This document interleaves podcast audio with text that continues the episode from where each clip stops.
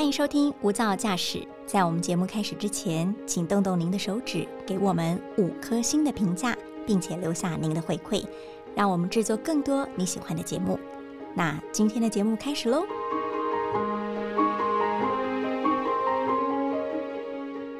二零一九年三月的时候，脸书出现了一篇妈妈 Po 文，它很短。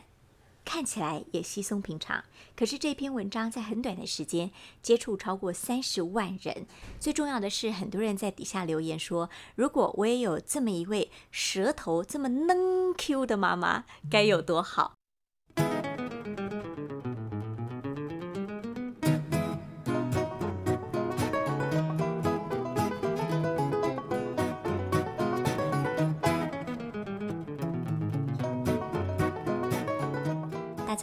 欢迎收听由大爱新闻所直播的 Podcast《无噪驾驶》，我是陈竹琪。今天的一百种生活创意单元，为您邀请到的就是这位超级能 Q 的国民妈妈郭叶珍教授。教授好，嗨，大家好。教授，我们说国民妈妈哈，所以你给大家一个呃超羡慕的妈妈的形象。白话一点说，就是真希望我妈也是这样。客气了，客气了。呃，您的家庭并不是典型的家庭。好，首先我知道您已经跟先生分开了，带着两个孩子，呃，他们都二十几岁了，现在都大了。那你历经过一段非常算是有一点风暴的他们的青春期，来到了今天哈，你可不可以跟大家先分享你的家庭成员到底是怎样？哎，我家有一个，我有一个大儿子，大儿子他现在哎，到底几岁啊？等下二十八岁吧，二十八岁。嗯，那我女儿已经二十六岁了。那因为我们呃，我我跟我前夫哦离婚很多年，他们小孩子大概。小学一年级跟三年级的时候就已经，我们就已经分开了。所以你想看，这是很长的一段时间。那因为我是主要的那个照顾的人嘛，嗯，那主要照顾人，所以就有经历过他们的青春风暴。那经过青春风暴，哎呀，我发现就是因为他们经过这一段，我才变得更理解人，然后在我教书上面。更懂得怎么教这样子，所以我一直觉得，嗯，这段经验对我很重要，是很棒的教材。我我我真的我真心认为，对。但我们要先让听众朋友了解，呃，您到底在大学里教授的领域是什么？哎呀，我跟你说，真的是量身定做，我教的就是亲职教育。所以其实我跟你讲，真超真的是那时候真的有压力耶。为什么？因为我亲子教育，可是我小孩大学没念完，我又是教授，嗯，然后我女儿又有忧郁症，你是怎么教教的小孩忧郁症？我刚才还好，就我前夫真的很好，他都没有怪我，也没有说什么这样，所以其实我我我一直觉得，然后但是我这这等于说一路陪伴他们啊，所以我觉得我在教亲子教育或婚姻研究的时候，我真的是有血有肉啊。哎，而且是有理论、有实务经验。对啊，而且我前夫跟我的共亲子啊，也让我知道说，哦，那离婚之后，两个人又不住在一起，两个人想法又不一样，又没有婚姻关系，怎么样合作？包括跟他的女朋友要怎么合作？哎，我觉得那真的是很很宝贵的经验嘞。啊，那真的是外人难以体会的，是是是，实务经验。对对对对。我们要先说到，我觉得很成功的一点是，当你决定跟先生分开的时候，你们并没有把小朋友。一人分一个哦，没有没有没有没有。对，如果一人分一个，就不会是今天这种结局。哎，我我们有讨论过，因为那时候真的各开放各种可能性嘛，就是说你要么你带，要么我带，要要不然就说，所以传统的公平，一人一个。后来我们用了一个，因为我们两个都念社工，我们用了一个共同的概念，叫做什么对小孩最好？嗯，然后对小孩最好呢？你知道，我们有我们在读书的时候有看到，就是离婚呢，小朋友为什么会受到冲击？因为他小朋友的。主要跟他住在一起的人变了，居住地地变了，同学变了，老师变了。你想想看，我们一般人换个工作，我们就要拉肚子了，对不对？哇，就很焦虑很大。小孩子忽然天崩地裂，所以后来我们两个就觉得说，虽然我们两个就觉得不能合作，但是我们要以小孩的福祉作为前提，所以呢，我们就很阿萨里的，一点都没有争吵的，就签了共亲纸。哦，这个名词对我来说也很少听到诶，共亲职就是你们虽然分开，但你们共同做好亲职教育这件事。对，也就是说呢，我们共有就是共同有抚养权，在在法律上面，就是我们有共同的抚养权。那但是我们做就是说，呃，可能是一二三四，我们就我们在什么都协商，嗯，怎么住，一啊，譬如说。我比较会读书，是啊，我前夫跟他女朋友非常会玩，啊，现在已经是前女友，对不起，就他们很会玩，嗯，我很会读书，嗯，所以呢，我们就一二三四五我带，哦，然后六日他们就小孩就坐火车去爸爸那边，嗯，那这样的话，爸爸他，而且爸爸的呃前女友呢是非常会呃就是艺术的，哦，这部分我完全没有，我就是。我不会玩，你知道吗？我也不会登山啊，我也不会什么露营。可是他们他们非常会，所以我们变成以前就说这不是减法，那变成加法，你知道吗？哎呀，我后来觉得真的是不可思议。后来我们反正生活是越来越好的。但我觉得你很正向跟乐观哎，通常会这样子的人会觉得说，我跟我的前夫离开了，你看他们就只会玩，哪像我那么认真在读书？哎，可是我哎，平常跟你讲哦，你看那个做行李的人，做生意的人，嗯。那么就搞省会玩呐，会打屁啊，就是我觉得那个其实这这是很重要的多元智能其中一个吧，人际智能对不对？这只会读书，只有学术智能而已。我觉得说，哎，我没有办法给他全部，嗯，可是反而因为爸爸后来爸爸又有女朋友，他们大家等于补足了这个多元智能的各个面向，他们都有沾到，哎，互补了。如果真的都是只有跟我，他们就真的其他。智能就比较比较没有发展，可惜所以我们正向看待这件事情，就变成说，本来只有你跟你的前夫，但现在又加入他的前女友，对他们三个，你们三位各有所长，反而给了孩子不同面向的学习。对对对，啊，这真的是要转念看世界的一个方法。好。那我们要聊到您跟孩子喽。哦，您是一个教授，嗯嗯，从小就会读书，又到加拿大去留学。我从小不会读书啦。呃，我从小我真的是到我我我以前真的读书真超，就是我以前是那种就是读书读不好，然后又不知道要怎么样把自己自尊放哪里，然后我就什么打 打架、抽烟、交男朋友，通通来，通通来。到了五专毕业之后呢，我还懵懵喵喵，一直到五专毕业之后，我找到了人生方向，整个眼睛亮起来了之后。我才开始走上学术的路，才变成教授的。其实，所以我这边呢，还说实在，我还蛮知道不喜欢读书的小孩是什么，为什么？那先谈您自己好了。你的爸爸妈妈怎么看待你不爱读书，而且就挥如耶，很荒唐的这一段日子？我爸爸是工研院的研究员，嗯，哦，所以也是读书人了啊。是。那我妈是家庭主妇，没有把小孩带好，她可能应该会被骂吧，会就是有压力，对不对？可是我回想起来，就是我妈妈真的超厉害，你知道吗？她给我后来，我现在回头人生回头起来，我发现她讲话真的很柔软，爱语真的。我我举个例子。我真的不知道，我我那时候念的是国贸，五专念国贸，哎，我真的不知道我为什么要念念这个东西。我爸讲，你叫你搞恭维，你这么会讲话，你去做生意，你一定赚很多钱。嗯，他是有真的有看到我的长处，可是我对数字真的一点兴趣都没有。是，所以我就什么什么统计、会计什么计都重修、重修、重修、重修。哎，在重修，我跟你讲，超过第三次你就要不要退学了？嗯，你知道我妈怎么跟我讲吗？我妈跟我说，哎。你看这个暑暑假那么好玩啊，然后你都去重修，好可怜哦！你要不要一次给他修过去？嗯，这样你就可以去好好玩。你看这句话多有智慧啊！你妈妈也是一个正向能量，很舌头很能 Q 的妈妈，真的很厉害，真的很厉害。我我后来就想说，包括我离婚啦，就发生什么事情，我好像就真的不记得我妈有有说有说什么，就是什么。责怪我的那种，那任何我我想不起来。那你爸爸呢？爸爸给过吗？你你你一个读书人，一个研究员的女儿是这样子，爸爸给过吗？我爸爸哈，我爸爸从以前用我，他就是用台语讲，意思说他只有几个规则对孩子啊，一个不要不要呃，反正他意思是说不偷不抢啊，就是不要伤害别人啊，啊，养得活自己啦，嗯，所以他规则很少。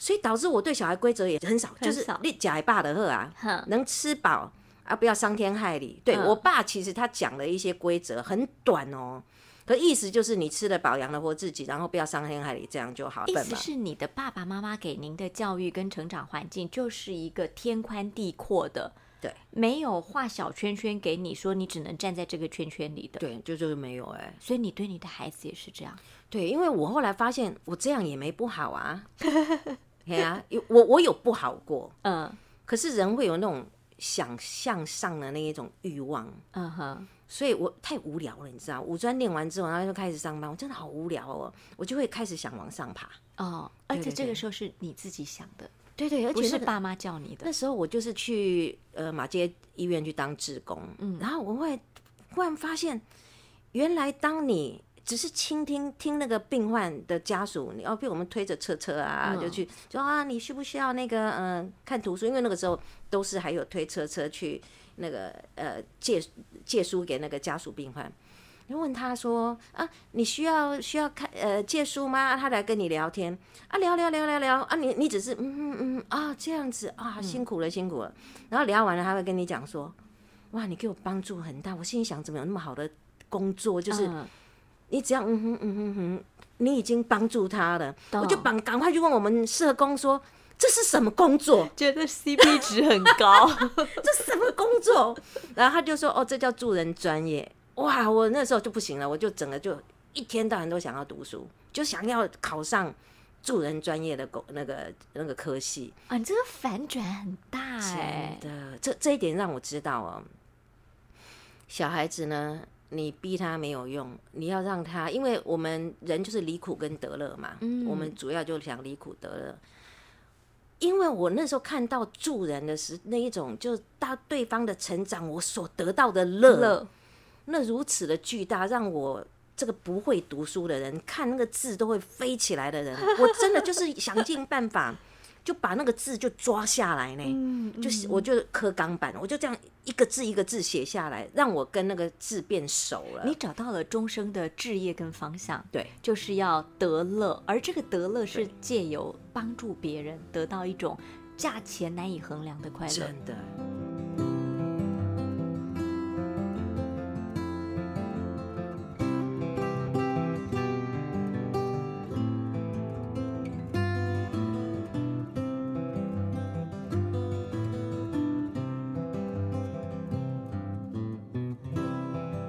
所以最后你就走上了比较像辅导、像职涯规划的这样的一个专业老师的角色。对对对对。好，那谈谈孩子喽。OK，你这样的一个身份，别人都认为你的孩子应该也是金字塔顶端的，妈妈应该帮他规划的很好了，读好学校，大学毕业要找好工作。对对。结果完全不如您的预期。嗯哼。先说儿子吧。好，我先来讲哦。哎，我跟大家都一样哎，我真的有规划。我跟你讲，因为我以前是在那什么 Montreal，我我那个我以前是讲英文的，我就在在国外是讲英文。然后我小孩读的是法语学校，因为它是一个法语区。嗯，然后我就想说，因为那时候回台湾教书，然后我就想说，哦，我不要让我小孩呃忘记法语，我无所不用其极的，我去请法国呃讲呃法国人来教，然后而且还帮他们找法国家庭当朋友，我真的。我我用了用尽了所有的办法了，我告诉你，我的小孩就是不领情，嗯，他觉得就我在这边大家都讲讲中文讲讲台语，我为什么要学法语？对我一我不理解，好吧，那我就问他交朋友啊，他就说，可是朋友只有两个，是 CP 值不高，死也不学，你知道吗？我已经花砸好多钱。后来我就啊算了，我认命了。也就是说，又走回那条我自己其实之前就有领悟过。如果不是他们要的，是是妈妈要的，嗯，哇，那个真的是走不远呢。那个就像老牛拖车，你再怎么拖都拖不动的感觉。打一下，啪打一下，动一下，然后不打它就不动。我现在我我人生我这样太累，他们也很累，所以我就放手算了。好，然后嘞。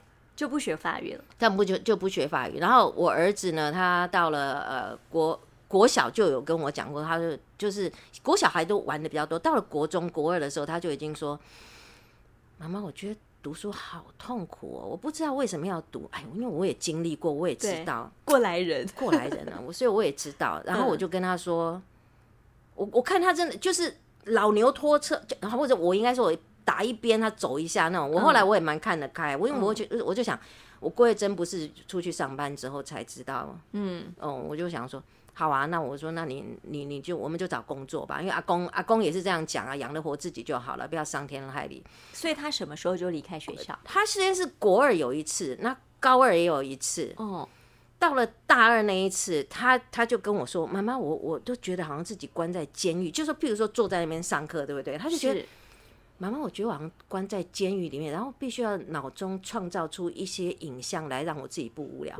哇，我心里想说，人生这样要干嘛？所以我我就说好吧，我说那那你就你你不要的话，那你就你你就去去工作就可以了，没问题。这样子，对对。可是我跟你讲哦，其实大家都在想，就是说我对他好像都不管哦，其实有哎，嗯，但是我那个管是看不太不太出来，他不是管，他是引导，比较是问问题，嗯。譬如说，有点像是说，我们譬如说我们要登月球，那你总是要指到月球嘛，对不对？那我就说，哦，那你接下来你想做什么？嗯，他说我要当音乐家。哦，完了。那因为我我自己是那个，我以前在西餐厅唱歌啊，是，然后我知道这条路。多难走，但你也知道他有你的基因。我告诉你，所以我觉得我有时候觉得说父母就认命一点，对不对？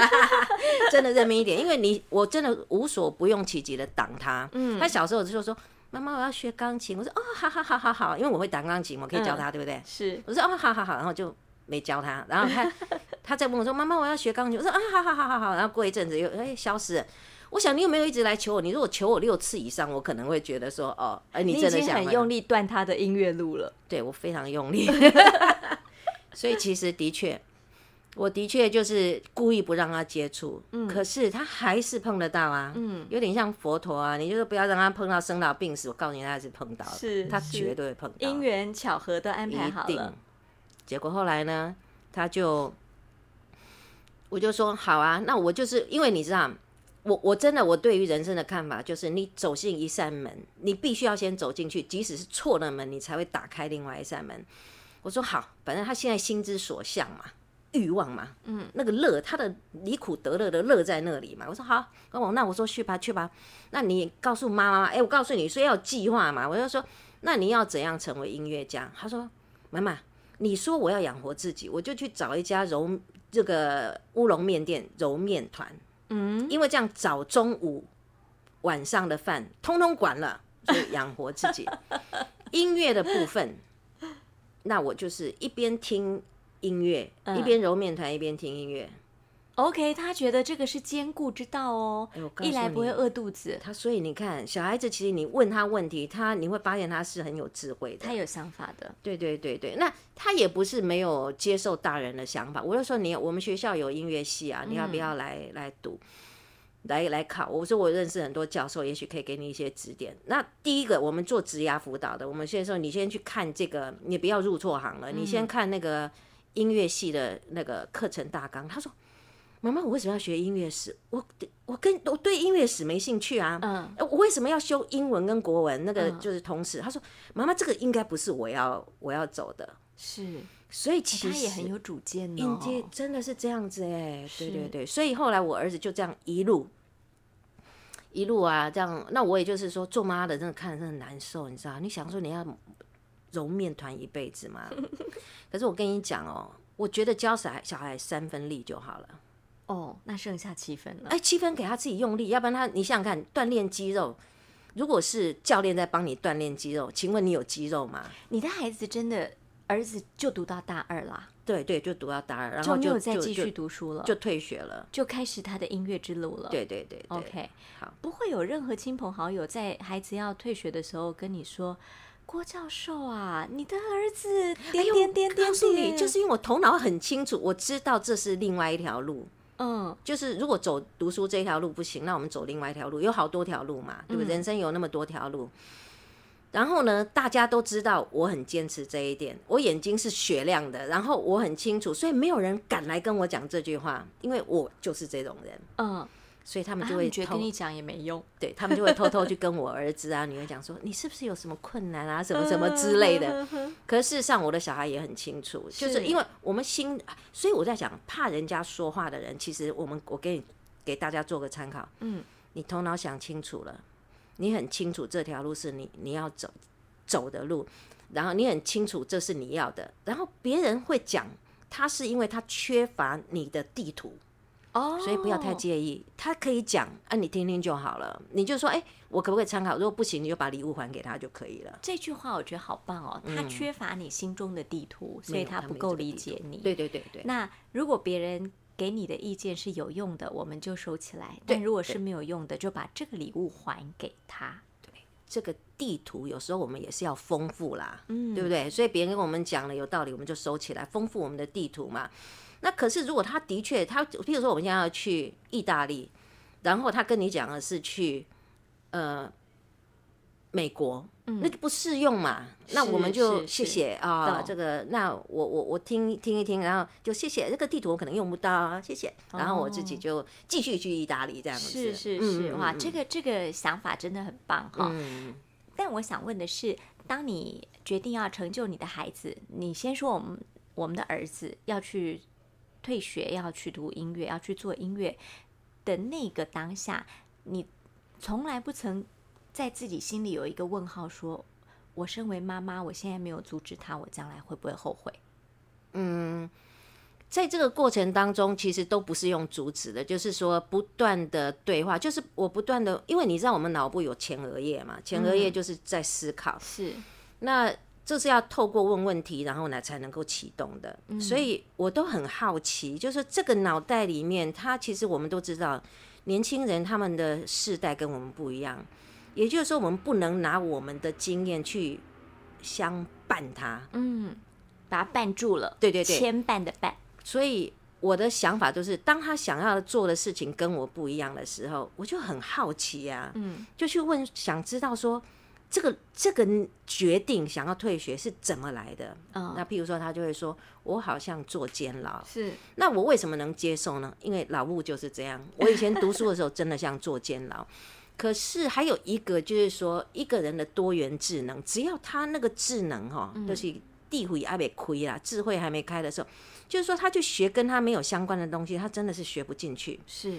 也就是说，我可能也是因为我自己的学术背景，知道人的智能。譬如说，你要雕刻家去学英文，你真的是强人所难。我真的，真的，真的，也是一方面，也是我做母亲的理解。嗯，然后一方面是我真的认真听，而不是带着一个已经心有定见。来来，你讲给我听，好，你为什么要走这条路？懂懂，准备要反驳他，我真的是没这个心。所以，妈妈，你的脑筋非常的开放。对对对，世界上这么多人，一定有很多想法。不，我我我觉得我一定是错的。你你没有想过，万一他失败怎么办？哎，失败没关系呀，失败我们你想想看哦，你我们一起来想那个失败。那么小孩子啊，要他学会骑脚踏车，你看他要摔多少次？嗯，那他也要一直不断的摔，他才会成功。所以我一直觉得失败，他才会。譬如说哈，失败是成功之母。好，我对对对，我们我们这这好像太八股来来讲一讲。我譬如说，我做妈的，我可能看到一个小孩，他喜欢上某一个女孩，你知道这一定失败嘛？是。那你阻止有用没用？因为这个爱情来的时候，八匹马都拉不住，所以唯一的办法就是让他失败。嗯。下次他就选的对了。哦。那如果他是一败再败？至少从拜了三四次之后，你做母亲了再去问他说：“哎，你有没有发现这四个女孩有同样的模式？嗯，这四次的失败有同样的呃道理可循。对，然后请他想一想，嗯，然后譬如说哦，她妖艳美丽啦，嗯，那这样，那你就说，哎。所以每次跟妖艳美丽的人在一起，你都会失败。你对这个看法怎样？所以我们不给答案嘛，你让他自己讲嘛。那所以他就越来越聪明，你知道？不是你做做母亲的聪明，是他越讲就越聪明了。妈妈，你心机也蛮重的，真的，真的。哎，我不能说我有心机重，是我因为我了解人性嘛。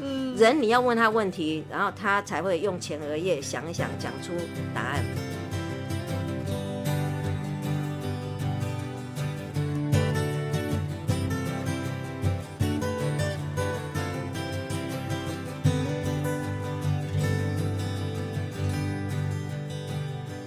好，儿子现在其实有不错的发展了，对对对，真的很不错，可以养得活自己，而且还发挥了兴趣。对对对。再谈女儿，女儿从小是乖乖牌，对，好学生，非常乖。突然有一次，她坐捷运要回家的时候，嗯，一个脑海中的想法是，我现在要从这里跳下去轨道上。对，她就回来跟你说：“妈妈，我今天差点从捷运轨道上想要跳下去。”嗯，对。那时你是什么想法？我那时候心中一惊掐起来，可是我脸部的表情就是有点放松。为什么？因为其实孩子在很痛苦当中啊，你如果比他惊慌的时候，他会觉得这个事情很严重。哦，你知道要让一个觉得自己状况很糟的人哦，就是说他觉得呃，只有我我我是不是很怪啊？你要让他觉得你不孤单。嗯，所以当我听到他想要跳下去的时候，我就我我心中掐了一下，我说，但是我还说哇。还好你没跳下去，还好你有听妈妈的话，还有跟，因为我以前有告诉他，人想要死其实是一个很正常的事情。为什么呢？我们很多人都会觉得想要结束这个痛苦，其中大家想到的手段就是自杀。嗯，可事实上，它更深层的意义是，是我觉得好苦。嗯，所以我们重点不是去死，而是去解决那个苦。可是第一在十秒内，你只要 hold 住，你不要去死。你都有希望，所以你从小就告诉你的孩子说：“你想要自杀没关系，但你先回来跟我讲一下。”对，因为我在是不是有这个座右铭？就是在拖那十秒，真的，因为我就你知道，人家不是讲说你要跟自杀的孩子怎么签签呃不自杀协议？嗯，这个这个是这就有点像，就是你跟他讲好，就是说。呃，你如果你要自杀，我们先谈一下，想清楚，因为这是很重大的事情。那你我尊重你的决定，可是我们得先谈一谈。嗯，所以其实这是一种类似不自杀协议。可是如果你你是一个呃，譬如说学学务处，哎，发个通知给大家，来，每个人都签不自杀协议，完全没意义。懂，因为它是基于跟你之间的连结，是跟爱，对。他希望能够再跟你连接，然后得到另外一个观点。嗯，所以要人家签不要自杀，你得跟他先连接上，有爱的存款，一定要一定要有爱的存款。所以你的女儿真的回家告诉你说：“我刚刚想自杀。”对，而且他是说好在好在，还这样讲哎，我所以我就说哇，所以我常我就觉得有时候。不用避谈什么事，譬如说啊，要跟孩子说要戴保险套啊，几岁以后才能够有性关系？大家想这种事不要讲，他们在鼓励他。是你你讲的时候，他才会把这件事情放在心上。嗯，要不然你只是跟他讲要戴呃怎么着，不要不要闹出人命哦，或者什么，他其实是一个很模糊的概念，很暧昧的概念。你要讲的很清楚，所以我就想说要自杀前，人家说啊，你怎么跟跟你这个小孩这样讲，好像在鼓鼓励他？没有，我跟你讲。反而是很清楚的界定这个行为，是。他碰到的时候，他很清楚他碰到了，嗯，然后他就知道有一个清楚的指示，叫做先念头起，先回家跟妈妈讲，对对对对，所以您就争取到那十秒钟，对对，真的。那女儿出了什么事，他会想自杀？哎呀，那真的，我跟你讲。你真的换了他，其实因为我们自己到现在都还是这样。我们写论文啊，对不起哦，所有的大学教授，真的，我们写论文真的生不如死。我们这种生不如死的日子要过到六十五岁。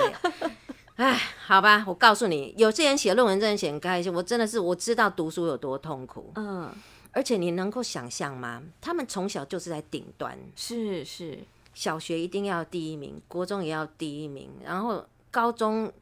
在师大附中也要前面，你才念得了台大。没错。忽然你到台大，大家都是第一名进来，说总是有人要垫底吧。嗯。我女儿就开始觉得，她怎么努力都没有办法回到她熟悉的位置。那你想想看，她已经很习惯赢的感觉了，习惯在顶端了。对对对对。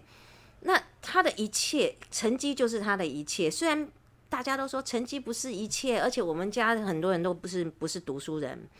然后呢，而且都很成功。可是他目前能够握得到的，就是成绩嘛。嗯，所以他真的好害怕，就是说，如果他上不了台大，他就完了。